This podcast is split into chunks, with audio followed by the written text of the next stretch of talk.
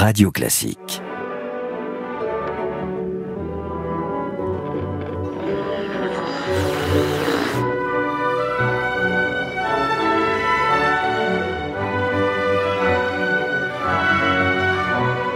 Ça, ça, sacré Charlemagne, chantait évidemment France Gall. C'est un personnage totalement mythologisé que nous allons évoquer aujourd'hui. Cette espèce de figure d'empereur à la barbe fleurie euh, qui aurait euh, pleuré la mort de son neveu euh, Roland à Roncevaux et qui aurait inventé l'école dans le palais d'Aix-la-Chapelle. Bref, tout ce qu'on croit savoir sur Charlemagne est très probablement faux D'où vient dès lors que le personnage soit si célèbre? Oh, ça vient d'un fait assez particulier, c'est qu'il avait un excellent historiographe. Il avait quelqu'un qui racontait sa vie, et ça c'est un conseil qu'on peut donner à tous les leaders qui veulent laisser un nom à la postérité, c'est d'avoir près d'eux quelqu'un qui sache raconter leur histoire et la faire briller. Je pense qu'on doit pouvoir dire que une grande partie de la vie de Charlemagne, c'est la légende Charlemagne, n'est-ce pas? Toi tu l'aimes bien Charlemagne, à vrai dire, au départ. Oui, c'est un personnage fascinant. On peut dire que c'est un, bah c'est ce sacré Charlemagne. Hein. Euh, donc Charlemagne est sans doute euh, un leader dit de référence, celui qui inspire, que l'on a envie de copier, et c'est ce qu'on va voir euh, aujourd'hui, un peu comme d'autres leaders qu'on a déjà traités. Pour autant, l'image que nous avons de lui, comme tu viens de le dire, était-elle conforme à la réalité ben, Nous verrons que les choses sont un peu plus nuancées. Nous verrons surtout qu'il fut largement marqué et influencé par son père, Pépin le Bref, dont le rôle a été bien souvent sous-estimé. Charlemagne s'inscrit donc dans sa continuité, c'est un mot important sur lequel nous allons revenir, mais en magnifiant sa vie, comme un roman. Il était une sorte d'influenceur avant l'heure, Franck. Grand leader, les leçons de l'histoire avec Franck Ferrand et Gérald Carsanti avec Wooz, le logiciel leader du staffing qui fait briller vos talents. whoz.com Pour autant qu'on le sache, Charlemagne est né en 752, c'est-à-dire entre parenthèses 20 ans après la célèbre bataille de Poitiers, où s'était si brillamment illustré son grand-père Charles Martel. C'est vrai qu'il a été vraiment très influencé par Pépin le Bref, et pour cause, nous allons parler de Pépin tout à l'heure et voir à quel point le personnage a été euh, essentiel, mais il a aussi été plus qu'influencé, il a été sous la coupe de sa mère, Bertrade de Lan, Berthaud Grandpied, comme on l'appelle dans l'histoire, qui joue un rôle euh, non négligeable dans la résolution du conflit entre les deux frères, parce que on n'aurait sûrement pas autant parlé de Carolus Magnus, euh, Charlemagne, ça veut dire Charles le Grand, hein, tout simplement, on n'aurait probablement pas autant parlé de lui si son frère Carloman n'était venu à mourir de façon un peu prématurée, car dans l'héritage de Pépin, il y a une partition du royaume entre Carloman et Charles, et Charlemagne, celui qu'on va appeler euh, Charlemagne, et dans un premier temps, il y a une grande confusion euh, entre les deux frères, et une, très grande rivalité aussi. Et on peut soupçonner la mère, Bertrade, d'avoir été plutôt favorable à Carloman qu'à Charles. Charles, elle va vouloir le marier avec la fille du roi des Lombards, Didier. Les Lombards sont à l'époque la grande puissance du nord de l'Italie qui d'une certaine façon font la pluie et le beau temps en Europe et pour cause puisqu'ils ont barre sur la papauté. Et c'est cette alliance entre la monarchie franque et la papauté qui va finalement donner naissance à ce qui sera une restauration d'empire, ce grand empire d'Occident dont Charlemagne en l'an 800 sera couronné empereur. Entre-temps, il aura consolider toutes les marches de son immense territoire, sans cesse plus grand du reste, puisqu'il n'aura cessé de, de l'agrandir. Il se sera battu en Espagne, on va en parler. Dans les marches de Bretagne, c'est un moment très important. En Italie, puisque ça a commencé par des guerres contre les Lombards, et puis, et puis, contre les Saxons. Et là apparaît une dimension assez particulière de Charlemagne, qui est la dimension religieuse, car c'est bien une guerre contre les païens, une guerre à nombreuses nombreuses campagnes, des campagnes saisonnières qui commencent tous les ans au printemps et qui s'achèvent à la fin de l'automne, des campagnes infiniment meurtrières contre Widukind et contre, d'une façon plus générale, ces Saxons qui lui auront tenu tête. Charlemagne, c'est aussi l'homme de l'administration, des comtés, des missi dominici, vous savez, ce sont ces duos d'émissaires qu'il envoie, un, un émissaire euh, laïque, un émissaire ecclésiastique, qui s'en vont en son nom contrôler ce qui se fait dans les différentes provinces et lui en rendre compte. Ce qui présente là encore l'avantage de créer des, des, sources, des archives. Pour les historiens, c'est magnifique ça. C'est ce qui fait que les Carolingiens sont tellement mieux connus que les Mérovingiens parce que nous avons toutes ces chartes et nous avons tous ces rapports qui permettent de comprendre ce qui se passait. Et ce qui se passait, c'était une forme de d'accomplissement de résurgence. C'était ce qu'on a appelé la renaissance carolingienne, qui est tout à la fois la volonté de se rattacher aux grandes sources antiques de la Grèce et surtout de Rome. Mhm. Euh, Charlemagne se veut le continuateur de Rome, donc euh, c'est ça la Renaissance. Et puis c'est aussi une Renaissance dans le sens de d'un épanouissement culturel d'abord euh, et littéraire, mais aussi bien sûr économique et militaire. N'oublions jamais la dimension essentiellement martiale d'un règne qui n'aura somme toute cessé de faire couler le sang. Il faut peut-être le dire ça aussi. C'est pas un tendre, Charlemagne. Non, non, j'y reviendrai tout à l'heure. Cette continuité avec Rome et la Grèce, finalement, c'est une continuité. On, a parlé de, on va parler de la continuité avec son père, hein, parce que c'est des reines qui sont enchaînées finalement. Bien sûr. Mais il y a, euh, il y a aussi la continuité effectivement avec l'Antiquité. Alors, c'est un leader, comme je le disais en introduction, référence. On avait évoqué cette référence qu'était Alexandre le Grand, le souverain macédonien a inspiré tellement à travers les siècles. Eh bien, Charlemagne, c'est un peu ça. Alors d'abord, c'est un souverain qui est très grand, Hein, on le sait parce que sa taille fut estimée euh, en 1861 quand on a ouvert son tombeau, des scientifiques l'ont ouvert, donc il faisait 1m85, 1m90. ce qui, pour l'époque est immense. C'était hein. immense, c'était 1m69 la moyenne. Hein. Ça veut dire qu'il faut être grand pour être un leader? Parce qu'on en a connu qui sont des petits quand même. On, sait aujourd'hui que, que, beaucoup de leaders en fait étaient euh, pas très grands du tout. Napoléon est un exemple. Hein. 1m68. alors lui dans ce cas, il avait une force physique, beaucoup d'énergie et beaucoup de charisme. Alors il est intéressant de comprendre pourquoi l'iconographie dont tu parlais de Charlemagne le décrit avec une barbe blanche qui s'allonge avec le temps, comme si euh, au fur et à mesure que sa sagesse augmente en quelque sorte, on parle même de barbe fleurie. Alors, en réalité, il avait une coupe au bol, Hein, et une grande moustache comme ça cela se faisait à l'époque. À la Franck. Hein, à la Franck, hein, tout à fait. Alors, pour la barbe fleurie, il s'agissait en fait d'une mauvaise traduction du terme fleurie qui signifie blanc en ancien français. Voilà, exactement. Hein. En ce qui concerne les vêtements, on le présente souvent drapé à l'antique, euh, dans le style de l'historien Suiton euh, qui parle d'Auguste dans sa vie des douze Césars, alors qu'en réalité, Charlemagne portait des vêtements cousus. Donc, euh, c'est intéressant parce qu'on en vient à ce que tu disais tout à l'heure. Alors, pourquoi ce décalage entre la description que l'on donne de lui et ce qu'il était vraiment. Voulait-on associer à, Charlemagne l'image d'un souverain rassurant d'une certaine façon, ce gentil grand-père qu'on a tous envie d'avoir? En tout cas, cela a contribué à faire de lui un personnage sympathique, mais euh, la réalité, c'est euh, l'était-il euh, vraiment? Alors, c'est d'abord un boulimique de la vie et de l'action. Il aime les femmes, il en aura au moins une vingtaine, toutes choisies pour sceller des alliances politiques. Il y a une sorte de gynécée autour de lui, comme un harem. Et alors, c'est une époque où on peut avoir plusieurs concubines en même temps. on sait que rien que des concubines, on en connaît neuf qui sont historiques. Qui sont historiques et qui sont référencées, on va dire. C'est un personnage, comme je viens de le dire, haut en couleur.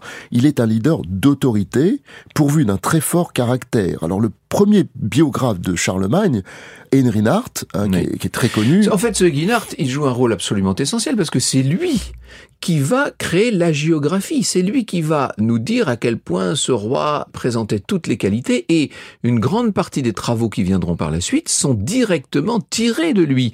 C'est pour ça que je disais que c'est bon d'avoir un, un, historiographe attitré. Et ce qui est assez marrant, cette citation m'a amusé parce que ça en dit long sur le personnage. Je le cite. Il a obstinément fait ce qu'il voulait et a refusé d'écouter les médecins. En effet, il les détestait parce qu'il voulait le convaincre d'arrêter de manger de la viande rôtie comme à son habitude, et se contenter de viande bouillie. Donc on voit bien le personnage hein, qui n'en faisait qu'à sa tête. C'était un meneur d'hommes, c'est un homme de commandement, il veut être obéi, Il inspire, il recherche chez l'autre euh, engouement et engagement. Il y a chez lui une certaine dose, on va le dire, de narcissisme. Alors c'est pas un intellectuel à proprement parler, mais il veut réinventer la culture occidentale. il aime les intellectuels. Il aime les intellectuels. Il va s'entourer des meilleurs experts, des théologiens, des scientifiques. On a déjà parlé euh, d'In mais il y avait aussi Alcuin. Alcuin, très euh, important. Poète. Alors très important parce que poète, savant, théologien d'origine britannique, sans doute on peut le dire, le plus grand penseur de la Renaissance carolingienne. L'origine de, l'école d'Aix-la-Chapelle. Absolument. Et Charlemagne n'a pas inventé l'école, on, le sait, mais il a fait énormément pour promouvoir euh, l'éducation. Alors il n'était pas non plus un, conquérant à proprement parler, il voulait juste en fait consolider son empire, mais il aura quand même passé l'essentiel de son règne au combat. Alors je parlais, avant d'aller plus loin euh, dans un instant, je parlais d'une réalité plus nuancée. Et eh bien effectivement, on sait depuis depuis longtemps en réalité que Charlemagne pouvait se montrer d'une brutalité sans limite. C'est une des parts d'ombre de ce géant sur laquelle nous allons euh, revenir tout à l'heure. On va y revenir. Je voudrais juste insister deux secondes là, si tu veux bien, sur la raison de sa postérité phénoménale. Ça tient peut-être aussi à ce qu'il incarne trois choses dont rêvent tous les habitants de l'Europe depuis euh, combien de siècles. D'une part, une sorte d'Europe unie, Or, son empire va unifier des territoires qui pendant longtemps s'étaient fait la guerre. Entre parenthèses, très peu de temps après sa mort, hein, il y aura le traité de Verdun en 1843, ça sera pas très longtemps après sa mort, où tout sera de nouveau parcellisé et où l'Europe médiévale va euh, trouver ses origines. Mais en tout cas, du temps de Charlemagne, oui, incontestablement, il y a cette espèce d'unification, ça, ça fascine les gens. D'autre part, il y a ce goût de Rome. Là encore, la nostalgie de l'empire perdu et l'empereur est de retour c'est un peu le nouveau Constantin qui arrive. Et puis, n'oublions jamais, même si euh, évidemment euh, les historiens de la Troisième République ont un peu fait l'impasse sur la question, mais c'est cette dimension chrétienne fondamentale. C'est un chrétien militant qui impose la foi catholique partout où il passe, notamment chez les Saxons. Les Saxons sont des païens qui étaient jusqu'alors restés totalement rétifs euh, au christianisme, et il va leur imposer ce christianisme. Inutile de dire que tous les scribes de l'Église pendant des siècles feront dès lors de lui un excellent souverain, ce qui n'empêche pas d'être ultra-violent comme tu le laissais entendre. Tout à fait, et je voudrais revenir justement sur cette part d'ombre de Charlemagne, parce que ça permet de comprendre son leadership et son style, hein, et, et, notamment sur la violence qui pouvait s'emparer de lui. Certains vont plus loin puisqu'on parle avec lui de barbarie. Certains le dépeignent comme un criminel de guerre, doublé d'un fanatique religieux. Ça, attention aux anachronismes, c'est-à-dire que le criminel de guerre, c'est selon nos conceptions modernes. À l'époque, c'était la guerre euh, à outrance. Hein. Ce que, Mais en tout cas, disons qu'il faut quand même avoir à l'esprit cette dimension violente, c'est incontestable. Il faut replacer ça dans le contexte de l'époque, mais néanmoins, Voltaire lui-même le décrit comme un véritable tyran. Hmm. Alors c'est intéressant quand même. Hein. On était volontiers tyran aux yeux de Voltaire. Hein. c'est vrai. Il l'a fait pour d'autres souverains qu'on a, déjà traités. Oui, n'est-ce pas? Et, ce qui est drôle, c'est que Voltaire lui-même était une espèce de tyran, mais il n'aimait pas la tyrannie chez les autres, on va dire. Bah, il voulait soumettre les Saxons, on le sait, hein, les Saxons qui restaient dans leur euh, dans leur croyance, hein, alors que lui voulait les convertir à la, à la religion euh, chrétienne. Et après une défaite cinglante du camp des Francs euh, dans le Suntel, un massif montagneux allemand de la basse Saxe, Charlemagne lance des représailles et va jusqu'à faire décapiter 4500 jeunes garçons et hommes saxons. On dit même que le fleuve était rouge de, sang. Euh, quand on dit ça comme ça dans un studio, du oh, ben, décapité, mais vous imaginez euh, physiquement ce que ça veut dire de faire décapiter 4500 personnes C'est totalement atroce, atroce. Et il impose le baptême forcé sous peine de mort. Alors, les accusations portées par certains prennent donc leur source dans ces récits, hein, dans celui que, dont je viens de parler, mais comme tu l'as dit, nous ne sommes pas vraiment à l'époque actuelle. On était à une époque où les choses étaient un peu différentes. Alors, on va pas le pardonner euh, de ça, hein, c'est pas une, une justification, mais il faut accepter que la violence du souverain carolingien n'est pas gratuite elle est plutôt la conséquence de sa foi inébranlable et de la fidélité qu'il voue à la chrétienté. Il est le garant d'un vaste projet de christianisation, et il entend utiliser tous les moyens à cette fin, et s'il le faut, le feu et le sang. Il n'hésite pas. Hein. Il est le lien entre Dieu et l'homme et a reçu une sorte de mission divine. je voudrais revenir sur la théorie des styles de leadership, on s'en rappelle, on l'avait décrite dans la première saison, il en existe six, et nous avions vu que nous ne sommes jamais un et un seul style, mais plutôt une combinaison de deux d'entre mhm. eux, un principal et un secondaire. Dans le cas de notre roi, il est indiscutablement, en primaire, un leader visionnaire. C'est par excellence le leader mobilisateur qui entraîne tout le monde derrière lui. Ce qui est plus surprenant, c'est son style secondaire. Car son style secondaire, c'est indiscutablement là aussi un style dit directif ou coercitif. En réalité, c'est l'association qui est rare. C'est extrêmement rare d'être à la fois un visionnaire et un coercitif. C'est-à-dire quelqu'un qui donne envie et quelqu'un qui est autoritaire euh, au point de pouvoir euh, commettre quelques atrocités.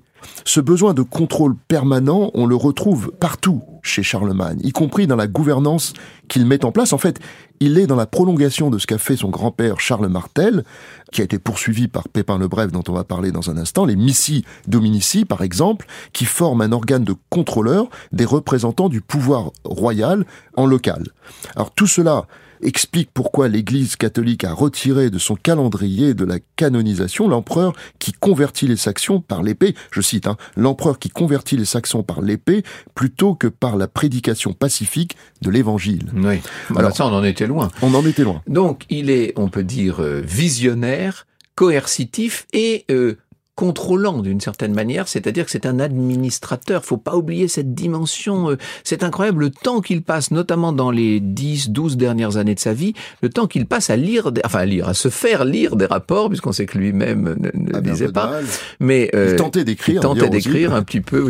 on a des essais de, sa main d'écriture, mais euh, il se faisait lire des rapports et il y répondait. Enfin, c'est une façon de gouverner qui fait presque penser à nos méthodes modernes déjà quand même. Oui, c'est aujourd'hui dans les temps actuels, on parlerait d'un micromanager. Alors, tu as parlé de son grand-père Pépin, un tout petit peu de son père. Je trouve qu'il y a presque une injustice de ce point de vue parce que le grand homme de la famille, à mon avis, ce n'est pas Charles, c'est Pépin.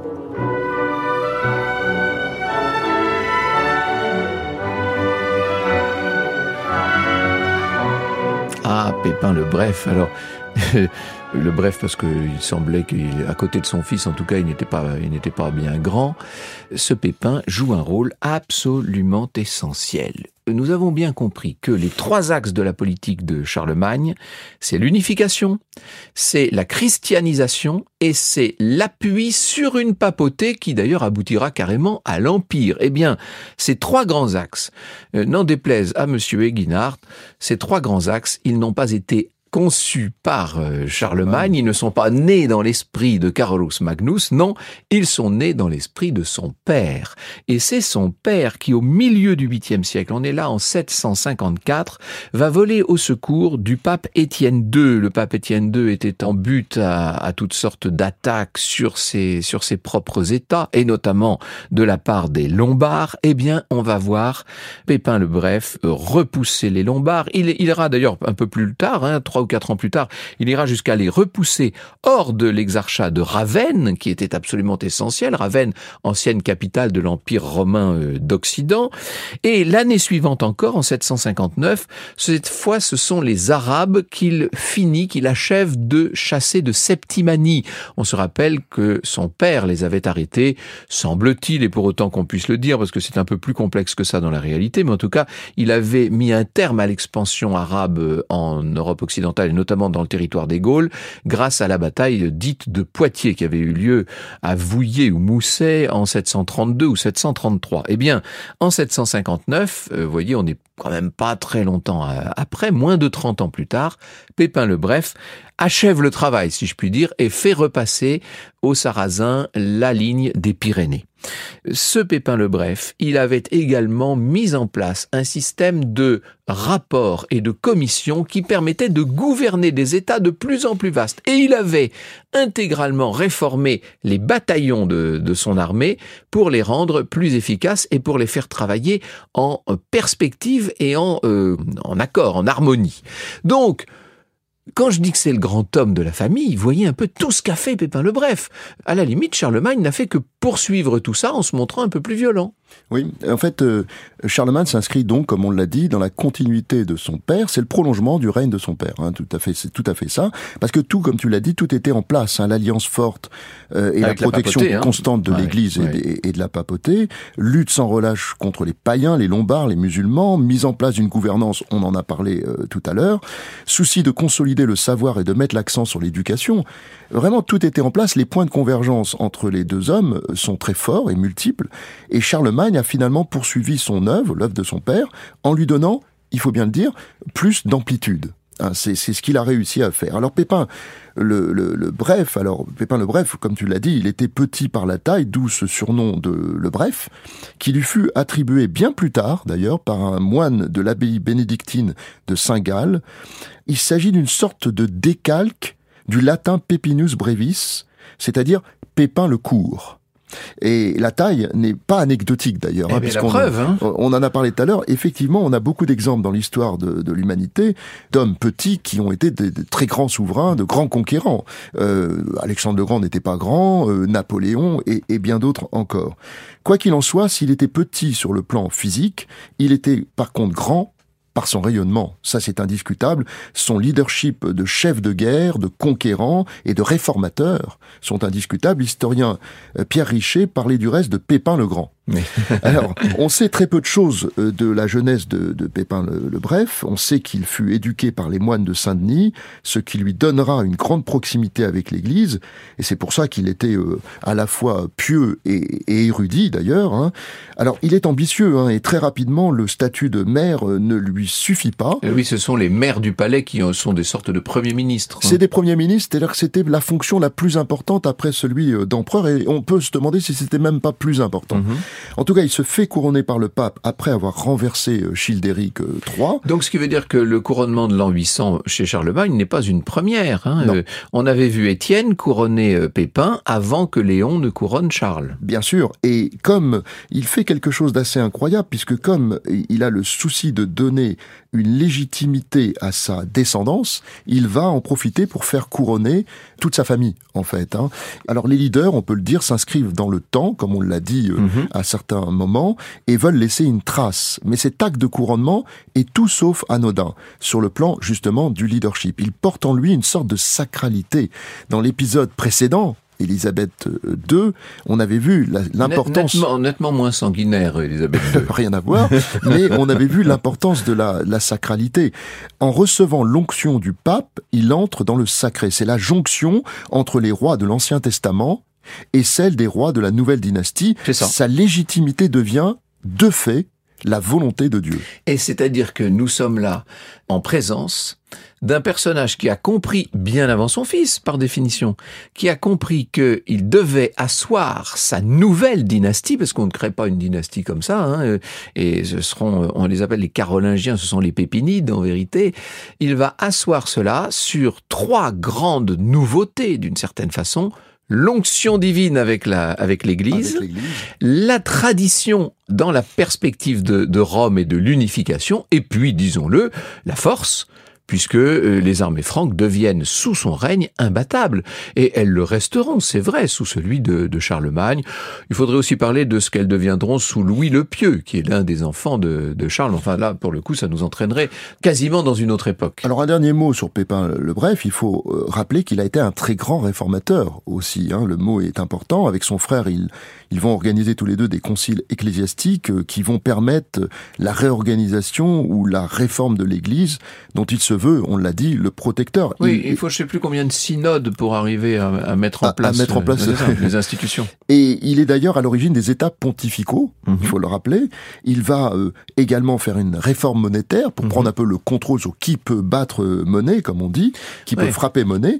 Et je parlais de son intérêt pour l'éducation. Et eh bien effectivement, Pépin s'intéresse de façon générale à la culture et au savoir des Grecs anciens, comme tu le disais, de quoi influencer ce sacré Charlemagne. Mais bien sûr, euh, Charlemagne donc est l'héritier de tout cela. Alors, encore une fois, Charlemagne bénéficie d'un biographe, Eginhard, qui va euh, rendre son règne beaucoup plus célèbre que ne l'aura été celui de, de Pépin. Tu parles de la création des États pontificaux. Je parlais euh, l'autre jour sur Radio Classique de, de l'invasion des États pontificaux par les troupes italiennes après l'unification italienne. C'était en 1870, au moment de l'effondrement du Second Empire. Hein.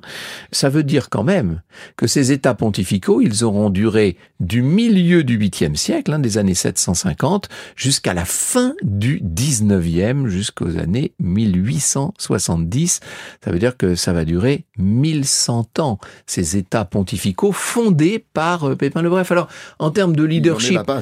si on devait, si on devait distinguer le leadership de l'un Pépin de celui de l'autre Charles, comment est-ce qu'on pourrait, comment est-ce qu'on pourrait les, les, les dissocier si je puis dire? Bah, Je dirais qu'en fait, euh, finalement, Charlemagne, il a eu le souci de laisser une trace et il a, il a vécu comme un, un roman, finalement. Hein. Il a écrit une sorte de roman, un roman de sa vie. Je disais tout à l'heure, euh, Charlemagne est depuis euh, le début du IXe siècle euh, un influenceur. Alors les raisons ne manquent pas. Il est l'unificateur de l'Europe, le défenseur de la chrétienté. Il va se créer au fond une légende. Et je crois que c'est c'est ça la différence entre les deux. Il a rebondi sur ce qu'a fait son père et c'était assez prodigieux pour en faire finalement une œuvre d'art. Il est et restera, comme l'avance l'historien Jean-Jacques Ampère, l'un des ciments de la Renaissance carolingienne, et cet élément à lui seul est déjà très inspirant. Je dirais que Charlemagne est devenu, dans le temps, une sorte de modèle, par mimétisme, parce qu'on sait que le mimétisme est important, nous cherchons tous des personnes auxquelles on peut se rattacher, qui peuvent nous inspirer. Lui-même s'est inscrit dans la continuité de son père, mais en en sublimant les actes. C'est exactement ça.